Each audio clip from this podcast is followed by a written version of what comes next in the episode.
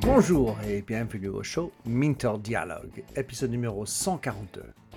Je suis Minter Dial, votre compère et hôte pour ce podcast, et fier membre du réseau Evergreen Podcasts. Pour plus d'informations pour explorer les autres podcasts sur ce réseau sélectif, allez visiter leur site evergreenpodcast.com. Attention, c'est en anglais. Mon invité aujourd'hui est Guillermo Di Bisotto.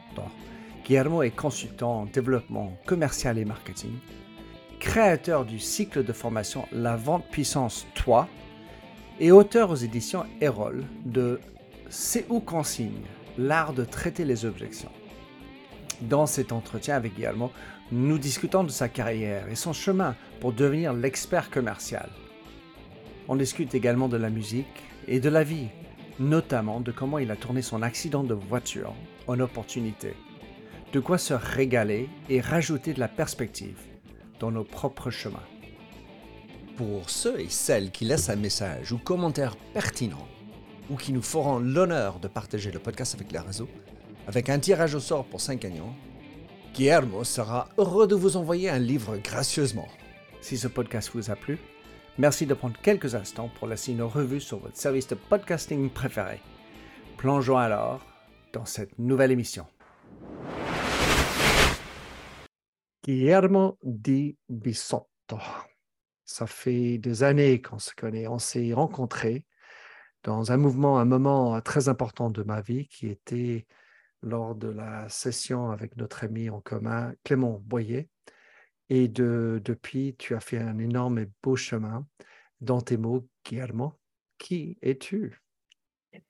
Merci, Winter. Eh bien, écoute, euh, je suis un gars qui écrit sur la vente euh, et qui n'aimait pas la vente, en fait. Donc, euh, je pense que c'est la meilleure définition. Je n'ai jamais aimé la vente telle qu'on me l'a enseignée au début des années 2000 et dans le secteur des assurances principalement, parce que j'ai toujours trouvé que c'était qu'il y avait une chape de manipulation. Et en fait, mes recherches m'ont amené à penser et à, trouver que j'en publiais un petit post, enfin un commentaire ce matin sur LinkedIn sur le fait que tant que le client est réifié et donc est chosifié, et c'est un outil de, manipulation, hein, la, chosification, est associé tout simplement au fait d'atteindre ses objectifs. Et bien finalement, bien sûr que la vente aura toujours cette chape de manipulation. Donc j'ai essayé de, ça fait fait 20 ans que je travaille mentalement, si tu veux, à, voir la vente autrement. J'ai eu la chance, en effet, de faire mes études, de mes certifications de programmation neurolinguistique avec notamment Clément Boyer. En effet, on a fait ça, ce petit parcours ensemble. C'était assez génial. donc, donc voilà. Et puis après, j'ai eu ce petit accident de bagnole qui, pour moi, est une incroyable chance dans ma vie parce que bah, du coup, vu qu'il n'y avait pas Netflix, bah, j'ai pris un bouquin. Et, puis, et puis je l'ai lu, puis j'ai terminé, j'en ai pris un autre, et ainsi de suite. J'ai lu plusieurs centaines d'ouvrages jusqu'à 2015 pour me former. Alors, m'auto-former, je n'ai pas de certification là-dessus, par contre, mais m'auto-former sur tout ce qui est tout ce qui est analyse transactionnelle, tout ce qui est communication non violente, tout ce qui est séduction en tant que discipline. Mais attention, la discipline que l'on entendait dans les années 90. Donc, on n'en parle pas de la même manière aujourd'hui sur Internet, bien sûr. Ça, intégrait, si tu veux, la phobie sociale, la séduction à l'époque. Donc, il y avait une, il y une, il y avait une vraie euh, partie de développement personnel, comment je fais pour euh, sortir de mes, euh, de mes croyances et de ce qui, ce qui m'empêche d'aller vers l'autre pour oser lui parler, comment parler en public et ainsi de suite. Donc voilà, donc il y avait, il y avait toutes ces, ces disciplines. Et, je pense que j'ai j'ai établi une sorte de nouveau paradigme de la vente, bien sûr, qui mélange un peu le marketing, la vente, qui mélange de manière générale parce que elle se base sur les interactions humaines et non pas sur les techniques. et donc, du coup, pour moi, le client est un sujet identifié comme tel. Voilà, et ça, c'est important. Le prospect, le client est un sujet, c'est une personne à part entière. Et donc, à partir de ce moment-là, alors ça, a l'air d'être juste des portes ouvertes que j'enfonce allègrement, bien évidemment. Mais à partir du moment où on pose ce, paradigme, eh bien, il s'agit plus de manipuler et de faire changer, changer d'opinion ben, son partenaire de jeu, Basiquement, heu, il s'agit, heu, de considérer que la vente ne commence pas par non comme on nous l'a appris. Elle commence par peut-être. On verra ça, heu, plus tard, certainement dans dans dans l'interview parce que je vais y revenir sur cette montée de température. Comment je me donne les moyens de donner envie de plus à la personne en face de moi? Donc on ne travaille plus sur modifier le mindset de l'autre, on travaille juste sur modifier son propre mindset et à partir de là, du coup, c'est la seule personne que je peux changer, c'est moi-même. On le sait très bien, on l'a vu en évidemment largement, en long, en large, en travers un PN PNL, mais à partir du moment où je me rends, heu, plus désirable, heu et bien, sur quels critères je peux m'appuyer pour donner envie de plus? Voilà, donc heu, c'est ça qui m'a donné envie de, de faire ça. En effet, j'ai écrit après 7 livres Évidemment, pour poser un petit peu ma ma ma pensée, hein, heu et heu, j'ai vendu ce premier livre à Erol, heu et le suivant, arrivera, en fin d'année normalement si on est dans les temps. Mais voilà, donc le 1 livre, donc «C'est où qu'on signe l'art de traiter les objections» avec et c'est pour ça que je me suis permis d'introduire un petit peu longuement, cette, cette présentation, avec ce ce ce principe, ce ce point de vue Heu, beh, de l'autre, tout simplement.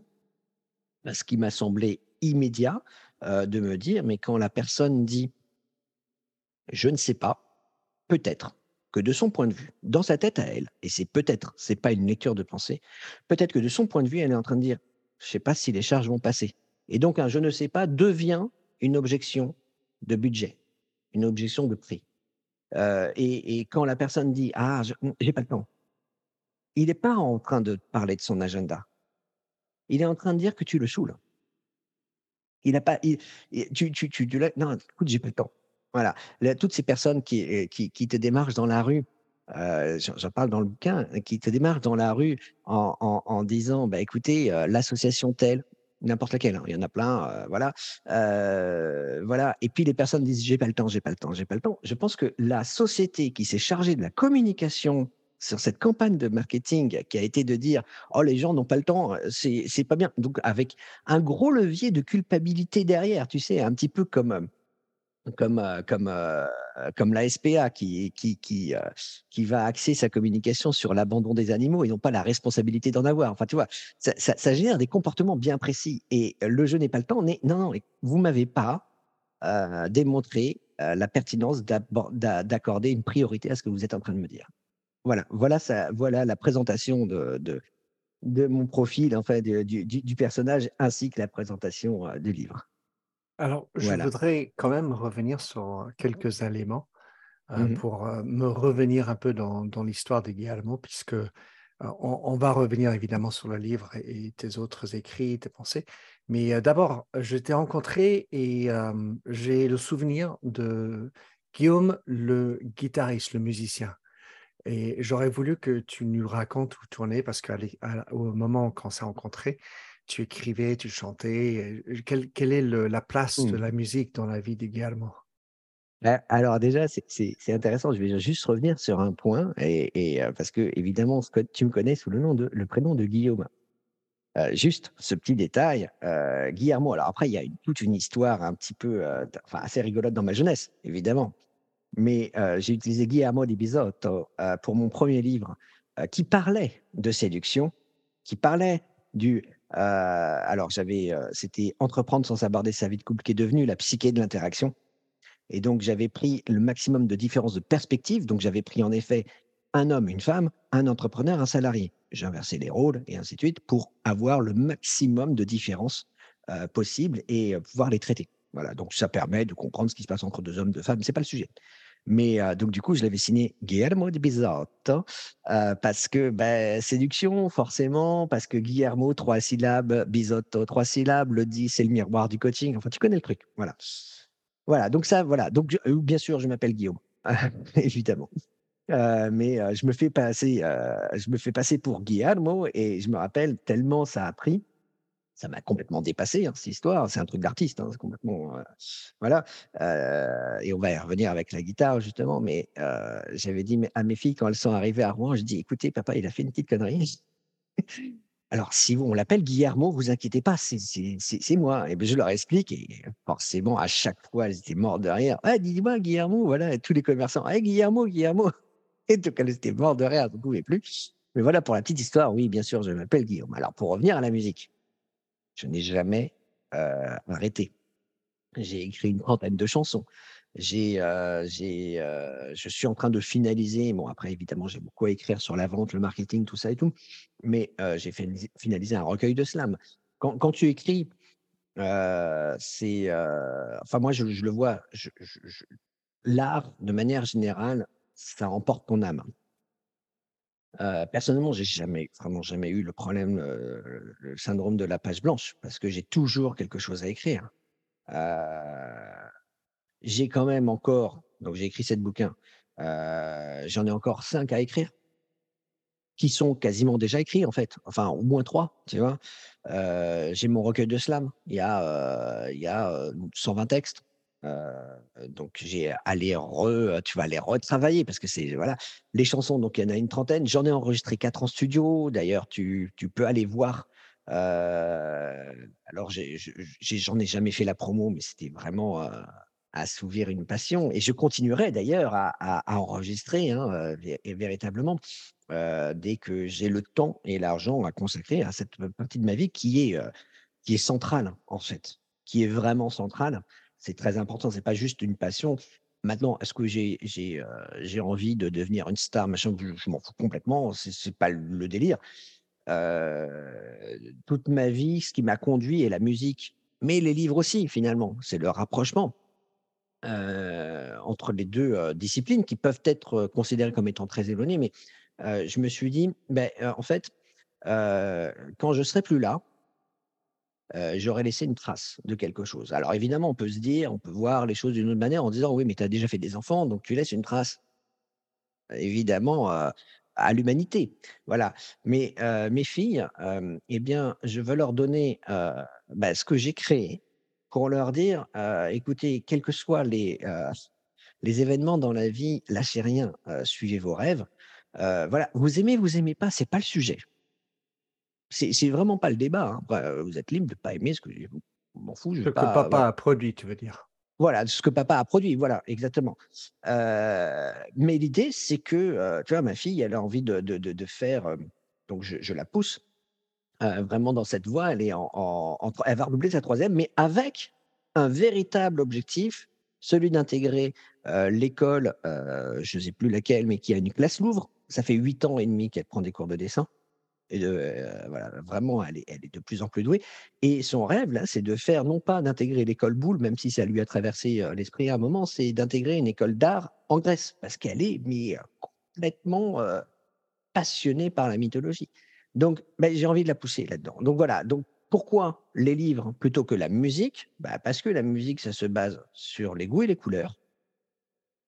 Et et pour reprendre un jeu de mots facile d'une, d'un de mes amis, le marketing, ça reprend les coûts et les douleurs. Mmh, ça, c'est drôle. Voilà. Donc, alors, alors juste un autre truc avant de, de, poursuivre. Tu as aussi parlé de ton accident. Tu, dans, et, tu as un peu rapidement dit, ben, j'ai lu quelques centaines de livres.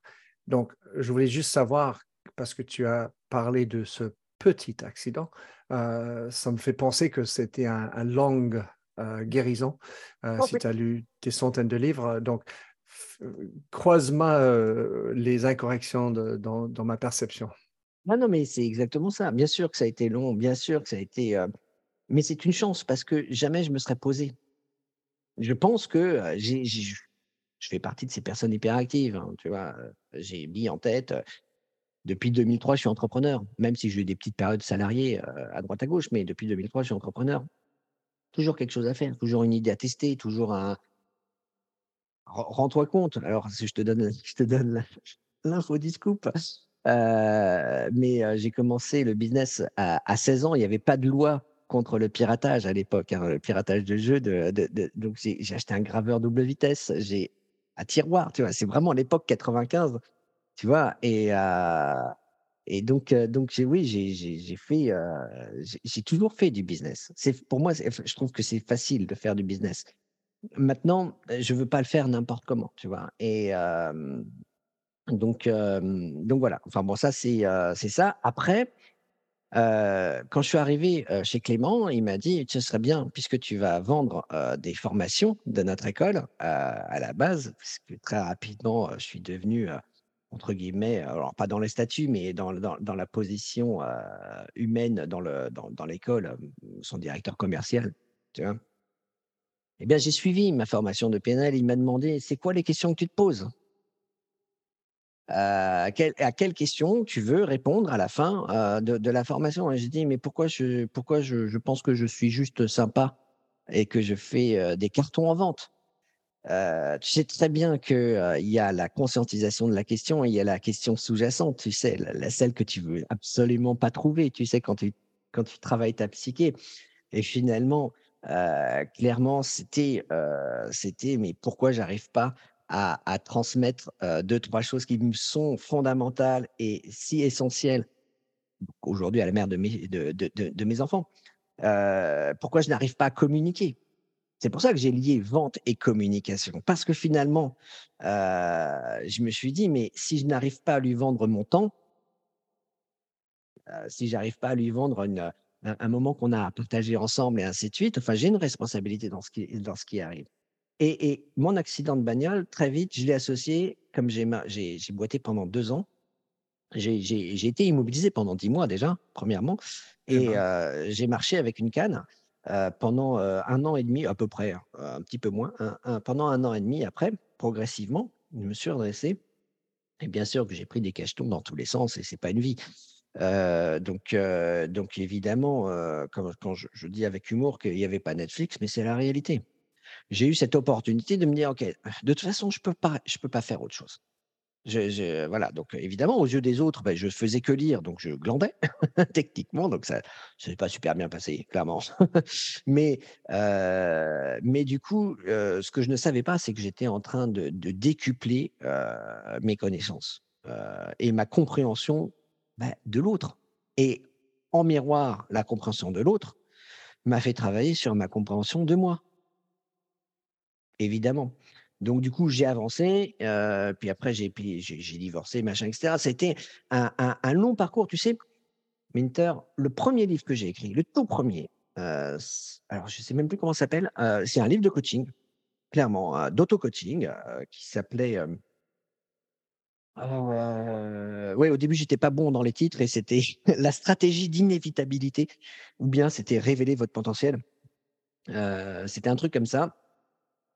Et j'ai terminé de l'écrire et je venais de sortir des écoles de, de, de, Clément. Et quand j'ai mis le point final, je me suis... Alors, je l'ai vendu déjà une bonne centaine de fois dans les réseaux. je crois à Seos notamment, à l'époque, qui est devenu Dinabai. J'en ai vendu une centaine. Alors, c'est important de préciser ça parce que j'en ai vendu une centaine et le prix du bouquin, c'était 129 balles. J'allais le faire imprimer. ouais, t'as fait les, yeux comme ça. Euh, j'allais l'imprimer en bas de la maison euh, avec des spirales. Et donc, ça faisait évidemment. Euh, il y avait une vraie valeur perçue que, dont je n'avais aucune conscience. Mais je l'ai proposé à 129 balles.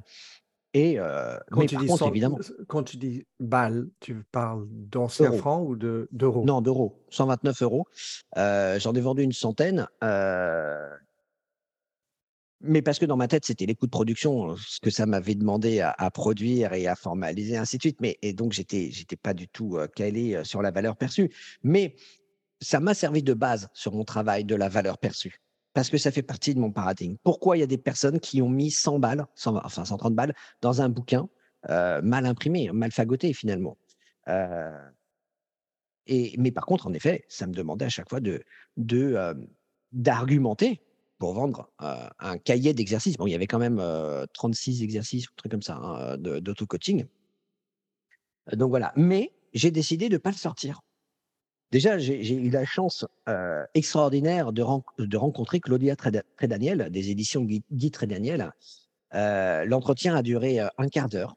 J'ai rencontré cette femme pendant un quart d'heure qui a reçu mon livre, qui me l'a reçu, qui, qui, qui, qui l'a lu et qui m'a dit Mais le problème de votre livre, c'est qu'il y a cinq livres. Eh ben, figure-toi que sur Recadrage, j'ai décidé, merci Clément, hein, j'ai décidé de bien le prendre. Et, et je suis retourné derrière mon, mon, ordinateur, derrière mon clavier pour, pour continuer à élaborer, à continuer à lire et ainsi de suite. Donc l'accident pour moi est, c'est un peu l'effet du battement d'aile du, du, papillon. Un petit accident, entre guillemets, de voiture qui, certes, m'a immobilisé, m'a fait prendre des, médicaments. j'ai vécu, j'ai vécu une traversée du désert, mais juste phénoménale mais c'est la raison pour laquelle je n'ai pas sorti mon livre de coaching. Je n'avais pas fait le chemin que j'étais en train de promouvoir à l'intérieur. À partir de là, je pense que dans ma tête, je suis devenu coach. Et j'ai refusé de faire du coaching, d'exercer ce métier pendant, mais tellement longtemps, pendant jusqu'à 2019. Donc de 2012 à 2019, j'ai, je me suis dit, je dois absolument faire le chemin que je promeux. Tu, vois, donc pour moi, c'était important. Et parce qu'il il y a une question d'alignement de personnes, d'éthique, de responsabilité. Le métier de coaching est un métier de responsabilité. Tu peux pas être coach comme ça en ayant, en, ayant lu deux, trois livres de PNL. C'est pas possible. Bon, ben, il y a beaucoup de personnes qui vont faire ça. Ben, je crois que c'est dangereux. Et j'avais vu une, une, une campagne de, de, de, signature sur il faudrait légiférer les métiers de, de, psychothérapeute, de, alors psycho, psychologue c'est bon, mais psychanalyste et ainsi de suite, c'est c'est pas, tu vois, apparemment tout le monde pourrait s'appeler en France en tout cas psychanalyste, mais non, c'est super dangereux. Il y, a, une telle responsabilité dans l'accompagnement des personnes. Euh, c'est pas pour rien que en psycho en France, en tout cas, et j'imagine dans d'autres pays, bien sûr, tu dois faire une, une psychanalyse pour, pour, en, vue de l'obtention de ton diplôme. Donc, donc voilà, donc tout ça est bien fait que je, me suis, je suis rentré dans ce, dans ce vortex, littéralement, de toujours rechercher, de toujours lire plus. Je, au début, j'ai compté le nombre de livres, bien sûr. Ça sert, sert à rien, ça flatte l'ego au début, tu vois.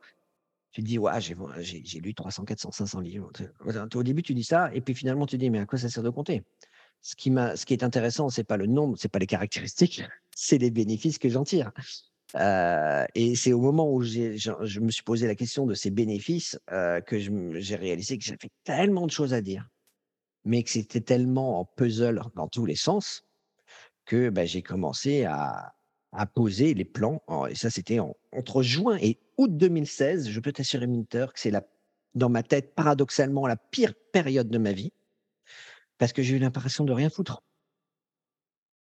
Mais j'ai posé 12 plans de 12 livres et qui se font suite indirectement. Alors,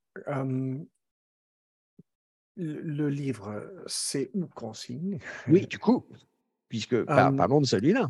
Oui, alors, j'ai, je, voudrais comme contexte, dans mon monde à moi, je, suis invité à parler devant souvent des corps de vendeurs, des, équipes commerciales, et en parallèle, je vois des études qui disent que beaucoup de commerciaux ont des, des problèmes de santé mentale. Euh, aux, bah, bien sûr. Aux États-Unis, euh, il y a une étude de fin 2021 qui disait qu'un quart euh, des commerciaux déclarent des, d'anxiété aiguë ou dépression. Et, et, dans ma tête, il y a un peu, c'est normal car on doit faire face à beaucoup de non, beaucoup de rejets, souvent, on est juste là pour faire plaire aux autres, pour essayer de gagner la relation dont tu parlais tout à l'heure. En tout cas,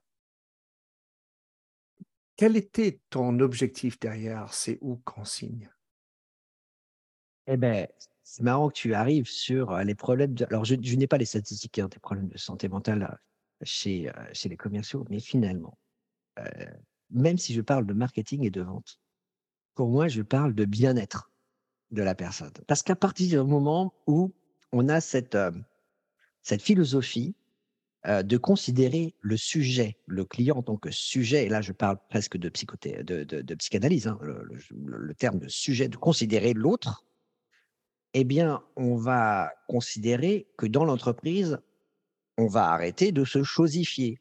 Donc, le commercial n'est pas juste un moyen pour le directeur commercial d'atteindre ses objectifs. Et je ne pense pas que le problème, de santé mentale, je pense qu'on se trompe en pensant que c'est une question d'ego et de, euh, de moi-je, moi-je et d'affichage de réussite sociale.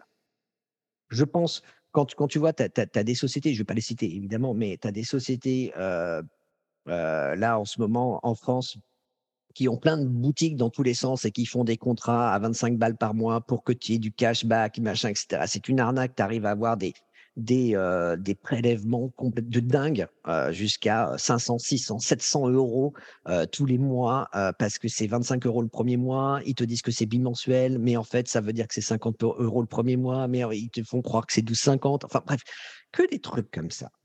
Et, je pense que à partir du moment où on arrive à toucher le point sensible,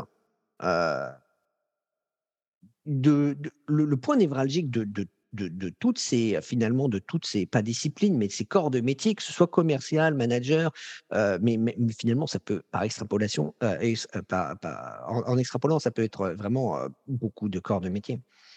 Mais c'est finalement la toxicité dans les dans les relations le cadre.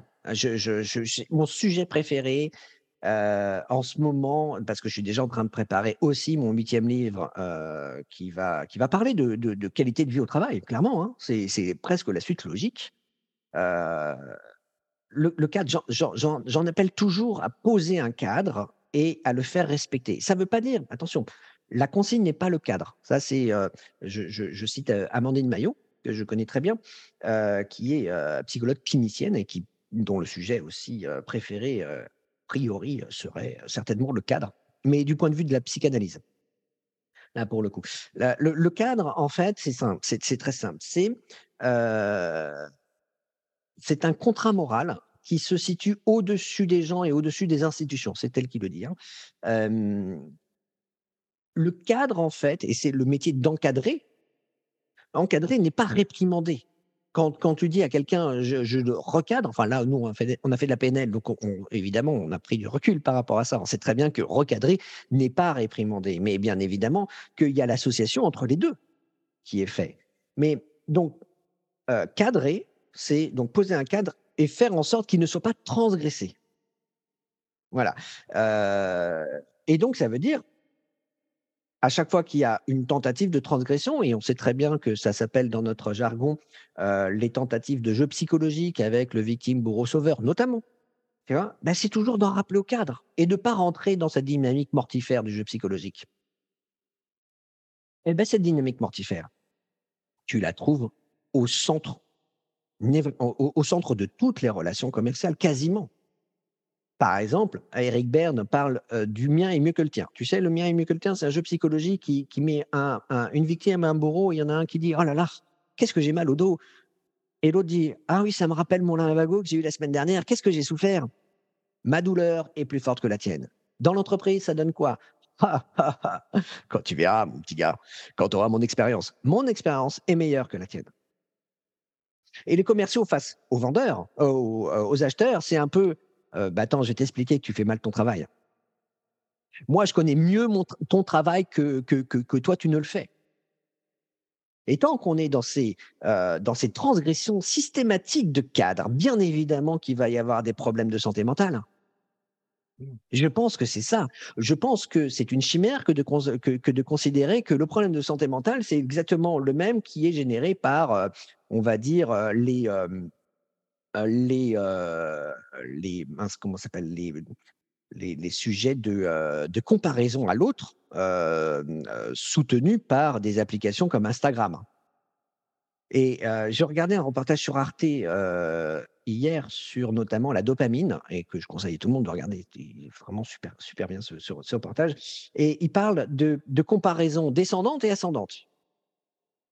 Et quand tu es sur Instagram, bah, tu as plus tendance à te comparer à des modèles qui sont super beaux, super bien gaulés, qui sont tous dans le dépassement de soi et ainsi de suite. Et en fait, ça te déprime.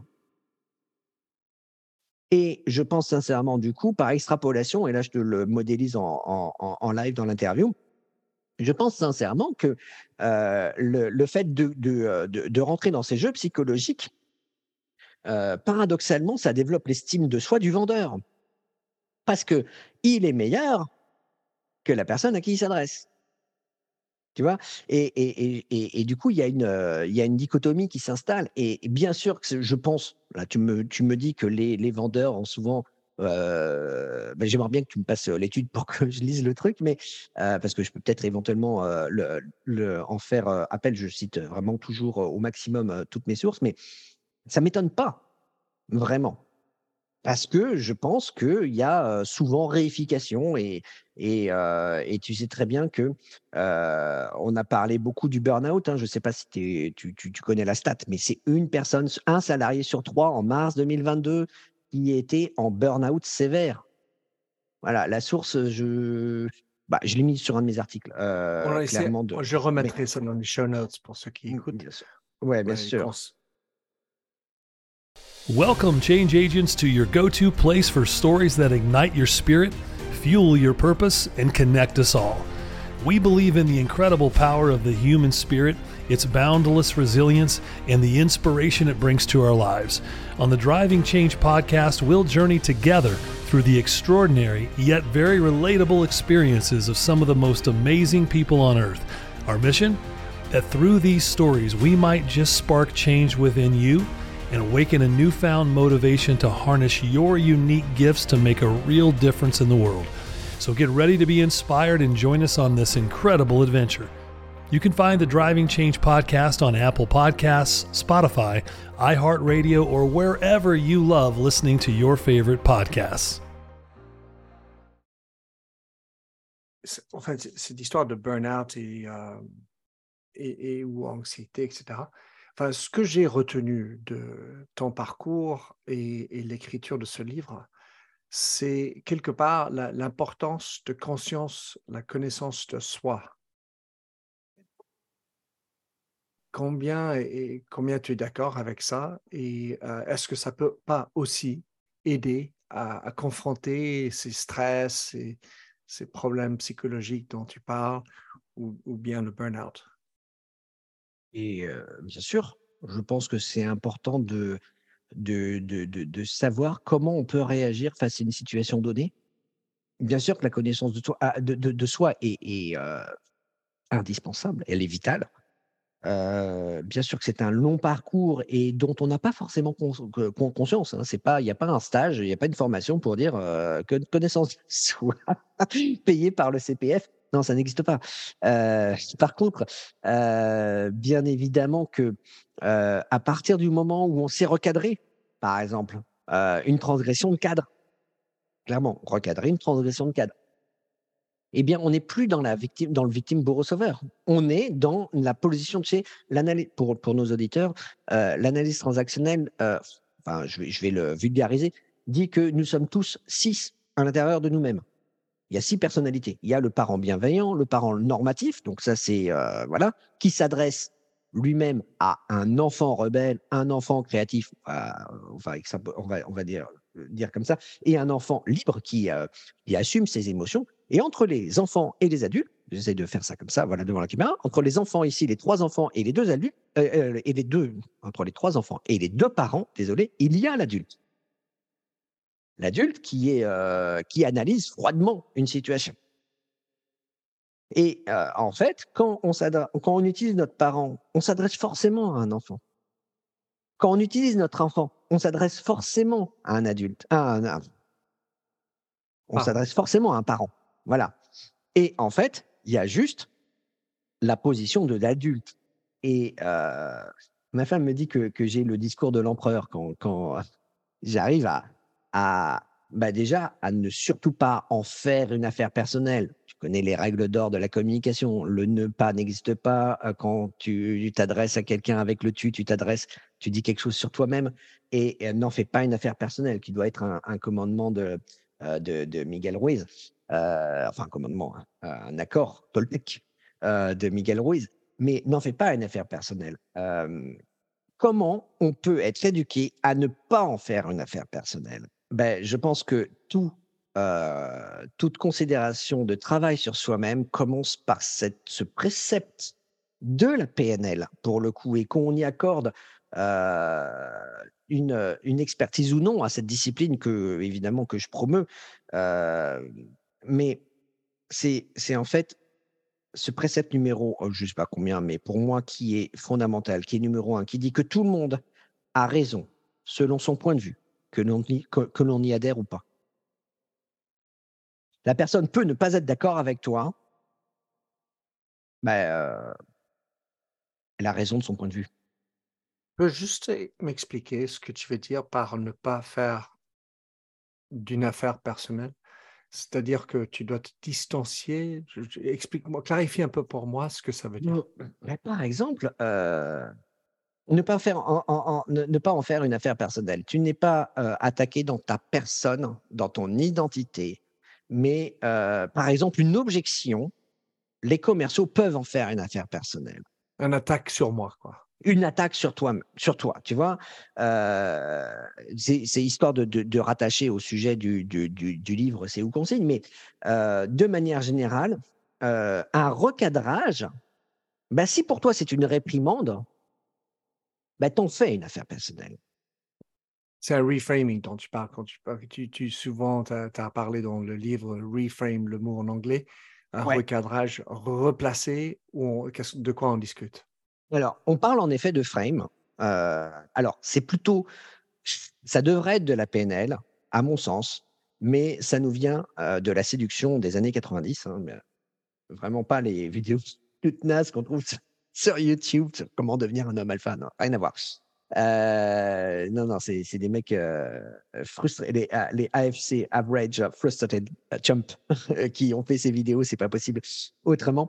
Mais euh, pour le coup, la frame, donc en séduction, c'est l'ensemble des sous-entendus que tu laisses derrière une interaction. Et alors, je, je, mets, je mets le, le, le terme, j'appelle ça Ouais, j'ai mis parce que je suis un fan fan de films, absolu, et en discutant avec un copain, il y a, bah, facilement, 12-13 ans, 14 ans peut-être, il m'explique le principe du télescopage des réalités.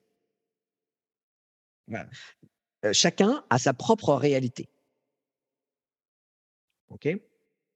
parce qu'il a ses, propres croyances, son expérience, son point de vue tout simplement son paradigme, sa vision de la vie, sa vision d'une situation donnée et précise à un instant T. Donc chacun vient avec sa réalité. Eh bien, le télescopage des réalités, c'est de dire que quand une réalité est plus forte que l'autre, alors tu remportes le consensus. tu remportes le consensus. Ça veut dire que, et c'est de ça dont je parle vite fait dans, dans le livre, j'en parlerai certainement plus longuement dans d'autres articles et ainsi de suite, mais l'ensemble des sous-entendus que tu laisses derrière une interaction. Quand tu prends une, comment s'appelle? Une, une, émission comme Caméra Café. en France, j'imagine que vous avez ça en Angleterre et un peu ailleurs parce que ça a été vendu. Alors après, je ne suis pas sûr que c'est le même nom, tu vois, mais où tu as Jean-Claude Convenant incarné si brillamment par Yvan Le Bolloc, parce que ça nécessite quand même une fine observation des comportements euh, toxique du vendeur, hein, clairement. eh bien, l'ensemble des sous-entendus, il est persuadé que c'est le meilleur commercial. Il est persuadé, tu vois, on pourrait dire qu'il a des problèmes de santé mentale, enfin, en tout cas, son personnage. et pourtant, il est persuadé que c'est le meilleur commercial. Mais si l'ensemble des sous-entendus qu'il laisse dans une interaction donnée euh, eh bien, vont concourir au fait de penser que euh, ça peut être le meilleur commercial du monde du moment qu'il ne travaille pas pour toi. Parce que il va, il va pourrir ta société, il va pourrir ton secteur d'activité, ça va être quelque chose de dingue. Euh, eh bien, euh, eh bien, à partir du moment où ça, il y a ces combats de, de, de, frame, alors moi, le télescopage des réalités, moi j'appelle ça le théorème d'Highlander. Voilà, parce que quand il y a deux réalités qui s'affrontent, il ne peut en rester qu'une. Voilà, donc ça c'est pour les, geeks comme moi. et peut-être comme toi aussi, un Highlander, voilà, il ne peut en rester qu'un. Euh, eh bien, euh, finalement, euh, la vente n'est qu'un combat de frame. Et quand je dis la vente, c'est, je l'entends au sens large comme Daniel Pink. Tu connais cet auteur absolument génial qui a écrit notamment Convainquez qui vous voudrez, qui a fait Puzzle of Motivation, un TEDx absolument délicieux. nous sommes tous vendeurs. Et, je pense que c'est important de rappeler que nous sommes tous vendeurs au sens, de, au sens général. Nous sommes tous vendeurs parce que s'il y a une, il rappelle Daniel Pink, il y a euh, techniquement en tant que commercial avec les mallettes, le, vendeur avec les mallettes, façon de parler. Alors certainement, ça prend en considération les entrepreneurs. Je peux imaginer, hein, parce qu'il y en a beaucoup du coup. Euh, les entrepreneurs, les vendeurs en magasin et ainsi de suite. Mais celui qui vend contextuellement, c'est une personne sur neuf dans le monde. Donc, on est autour de 800, 900 millions euh, de personnes. C'est énorme. Voilà. Maintenant, euh, les études de Daniel Pink montrent que nous passons 40%, tous, nous passons 40% de notre temps à faire bouger l'autre. Et donc, quand euh, je parle de Top Gun 2 à ma femme, qui me dit qu'elle n'aime pas Tom Cruise, parce que c'est un truc de, de midinette des années 80, c'est puant comme c'est pas permis. Eh bien, et que je lui parle de Top Gun 2, eh bien, je dois lui parler de caractéristiques et de bénéfices pour l'emmener dans une séance en 4DX et ressentir les sensations de rentrer dans un jet ou je sais pas euh, quel, avion euh, il a pris, mais c'est vraiment Top Gun 2 est une expérience de cinéma. Je fais la même chose, je vends Avatar 2. À là, je l'ai vendu à ma famille complète, mes deux filles euh, et ma femme. je lui ai dit, mais on va kiffer pendant trois heures.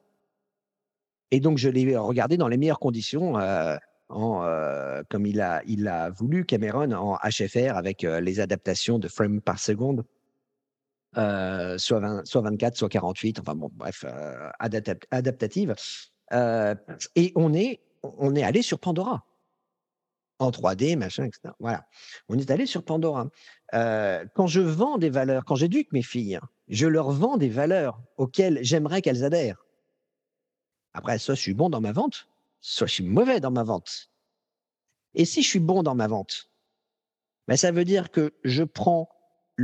mon père me disait toujours adapte-toi aux autres. Euh, mais c'est à la jeunesse de s'adapter aux adultes. Et j'ai toujours trouvé ça con. J'ai toujours trouvé ça con parce que si je veux vendre des choses à mes filles, des concepts qui pour moi me sont indispensables et vraiment très importants, je dois comprendre comment ils parlent et comment ils pensent c'est de la PNL. C'est-à-dire qu'en effet, pendant, euh, pendant un petit bout de temps, je me suis coltiné des youtubeurs et, euh, euh, et, et, pas mal de streamers pour comprendre ce que ça voulait dire à skip. Je pensais que c'était éviter. Non, rien à voir. C'est à ce qui paraît. Il y a plein de mots comme ça. Et donc, du coup, quand je suis en face de la personne, de, mes filles, quand je leur vends des, des, euh, euh, notions de, bah, finalement, quelque part, de développement personnel, je leur dis, tu sais, c'est, euh, voilà, voilà, pour moi, ça, c'est important, voilà, je te, je te, le propose, voilà. Eh bien, j'ai tout intérêt à leur parler dans leur langage. Eh bien, je fais de la vente.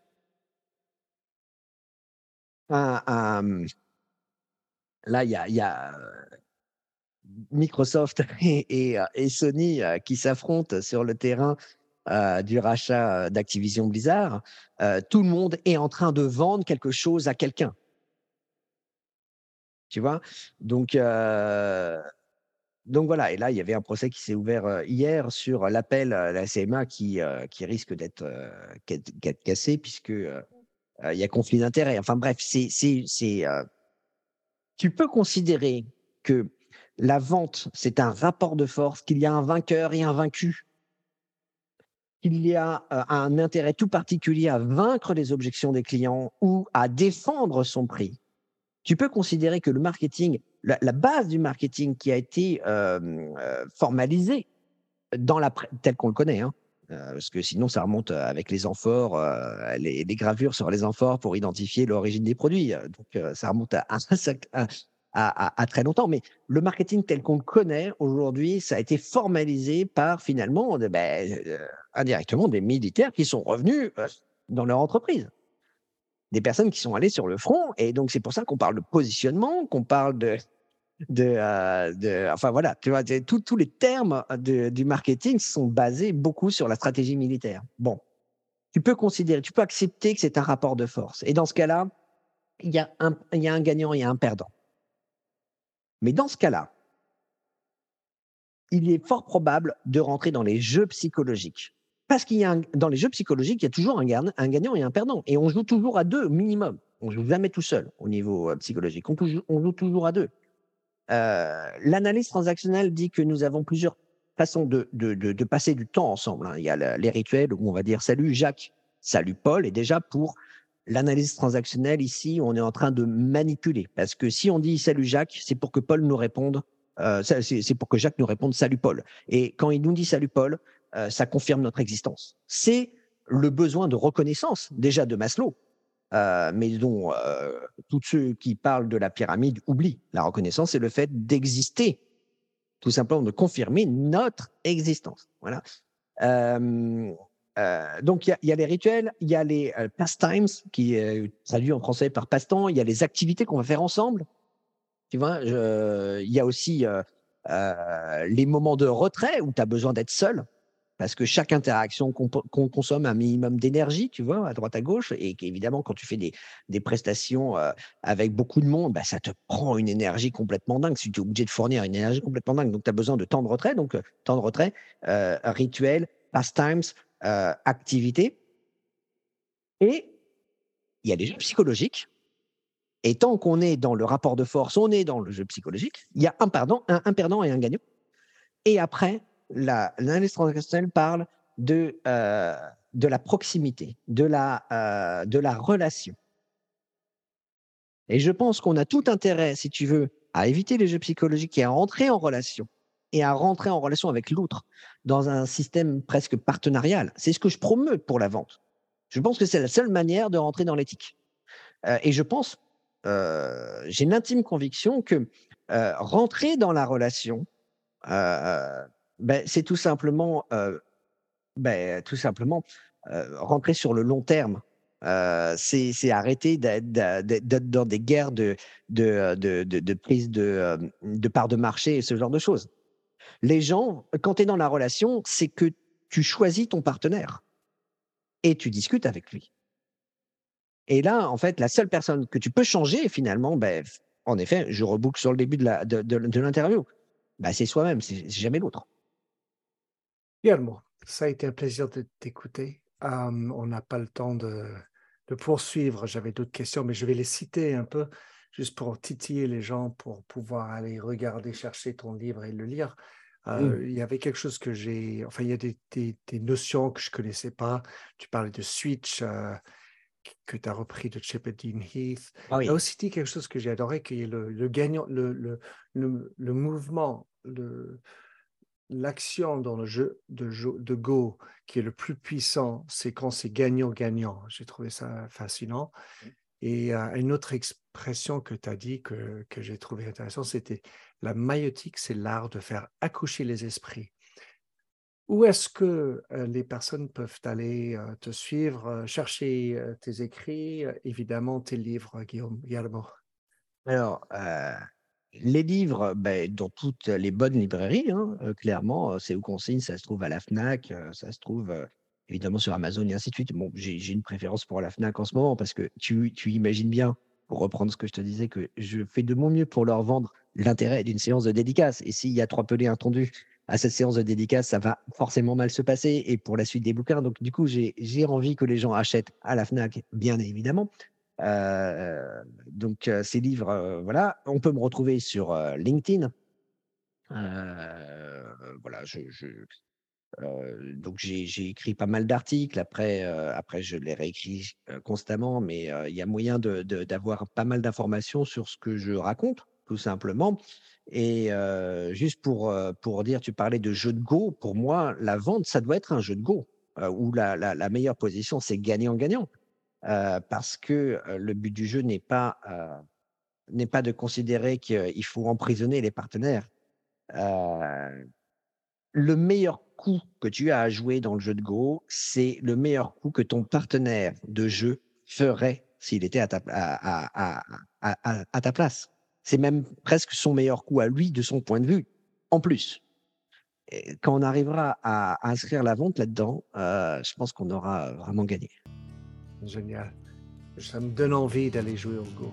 Je n'ai jamais joué. Je, je, suis un très mauvais joueur. Je, suis un très bon vendeur, mais un très mauvais joueur de Go. Voilà. Génial. je te remercie euh, bien cordialement, Guillermo. oui, bien cordialement. Merci de nous avoir écoutés sur Minter Dialogue en français. Vous trouverez tous les liens et références cités lors de cet entretien sur mon site minterdial.fr. Pour vous inspirer, je vous laisse avec une chanson que j'ai écrite dans ma jeunesse, A Convinced Man.